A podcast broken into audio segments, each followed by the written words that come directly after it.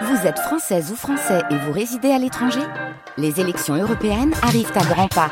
Rendez-vous le dimanche 9 juin pour élire les représentants français au Parlement européen. Ou le samedi 8 juin si vous résidez sur le continent américain ou dans les Caraïbes. Bon vote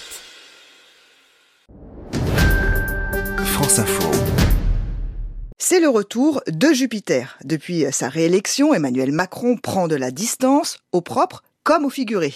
Il a choisi d'incarner la fonction présidentielle sur le terrain international dans une posture très gaulienne. Et ces quelques rares prises de parole pour s'adresser au peuple français n'ont pas toujours été lisibles, comme par exemple le 22 juin, lors de son allocution télévisée. C'était la première fois qu'il s'exprimait depuis les élections législatives et il s'est servi de cette communication pour interpeller les oppositions. Pour avancer utilement, il revient maintenant aux groupes politiques de dire en toute transparence jusqu'où ils sont prêts à aller.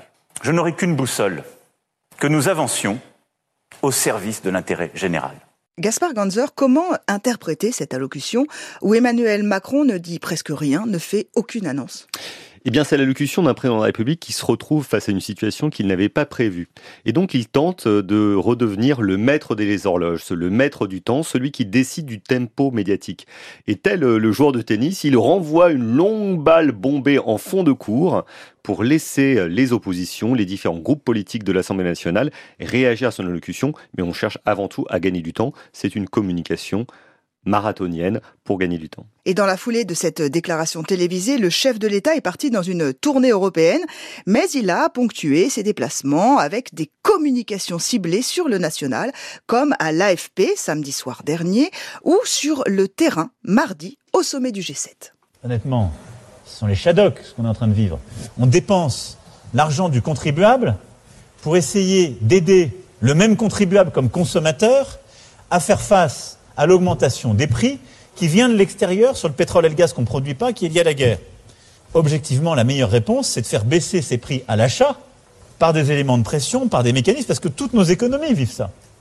Et au moment où il y a des gens qui sont en train de s'enrichir sur notre dos.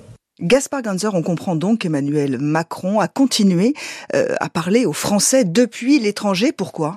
Ça peut sembler étonnant parce que vous savez, il y, a un, adage qui a été mis en place par Jacques Chirac quand il était président de la République, qui était que quand on était à l'étranger ou en Europe, on ne commentait pas la politique nationale. Mais là, Emmanuel Macron n'a pas le choix, puisque les questions des journalistes qui sont autour de lui dans ses déplacements internationaux portent justement sur les questions nationales. Et donc, il est un peu obligé d'improviser des réponses assez techniques, on le voit, pas forcément très claires, qui ne viennent pas remplacer des allocutions ou des interviews qui donneraient à la presse française en France. Et nous sommes aussi dans un moment de flou, hein, puisque nous attendons euh, le gouvernement Borne 2. Euh, on remarque que le chef de l'État n'a accordé quasiment aucune interview, à part euh, à TF1 en Ukraine, et puis une caméra aussi en immersion, une caméra de France 2 pour un sujet sur la guerre.